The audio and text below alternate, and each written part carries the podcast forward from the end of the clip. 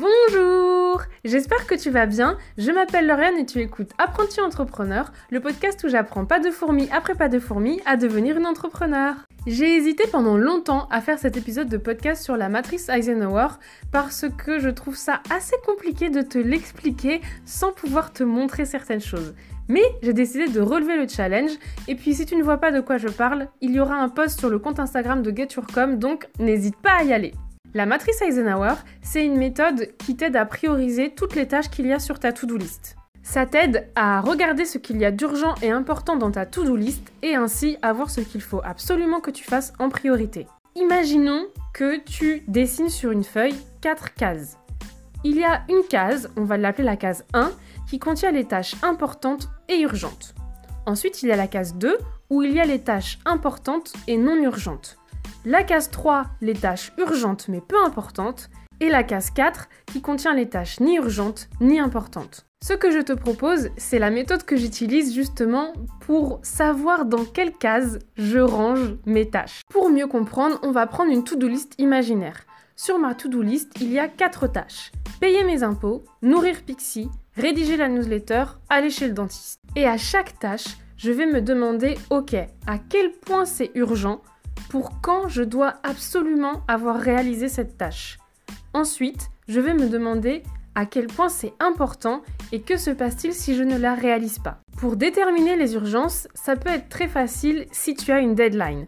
Par exemple, à l'heure où j'enregistre cet épisode, on est samedi. Ça veut dire que ma newsletter part demain et que si je ne l'ai pas rédigée, ça commence à vraiment devenir urgent.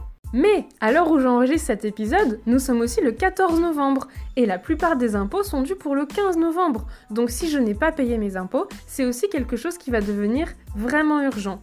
Pour départager ces deux tâches-là et donc savoir quelle est celle qui est prioritaire par rapport à l'autre, c'est là qu'on va devoir travailler sur le niveau d'importance. Et pour le niveau d'importance, j'ai une manière qui est peut-être un peu extrême, mais c'est qu'à chaque fois je réfléchis quel est l'impact que cette tâche va avoir sur ma vie et sur mon projet si je la fais ou si je ne la fais pas. Et là, je ne pense pas avoir besoin d'une dissertation pour te démontrer que payer mes impôts, c'est sans nul doute la tâche qui va avoir le plus d'impact sur ma vie si je ne la réalise pas. Si je reprends la matrice que nous avons fait précédemment, dans la case 1, je vais mettre payer les impôts parce que c'est urgent et important, et dans la case 3, je vais mettre rédiger la newsletter parce que c'est urgent mais que c'est moins important. Il me reste deux tâches aller chez le dentiste et nourrir Pixie. À l'heure où j'enregistre cet épisode, je n'ai pas du tout mal aux dents. Par contre, je n'ai plus du tout de croquettes pour Pixie. Certes, ça n'aura pas un impact direct sur moi de ne pas nourrir Pixie, quoique, peut-être qu'elle va commencer à me manger, mais ça va avoir un impact sur sa vie et à aucun moment je ne veux que mes actions puissent mettre en danger la vie d'autrui et encore moins celle de Pixie. Donc, nourrir Pixie va dans la case numéro 2 qui est importante mais non urgente. Non urgent parce qu'il n'y a pas de deadline et qu'au pire j'ai toujours du thon en boîte qu'elle pourra manger. Et aller chez le dentiste va dans la case ni urgent ni important. Ceci dit, cette matrice va évoluer au fur et à mesure du temps. Par exemple, ma case 1 et 3 vont se vider dès le dimanche 15 novembre, étant donné que j'aurai et normalement rédigé cette newsletter et payé les impôts. Aller chez le dentiste, ça peut devenir urgent, et là, il faudra que je passe cette tâche de la case 4 à la case 1.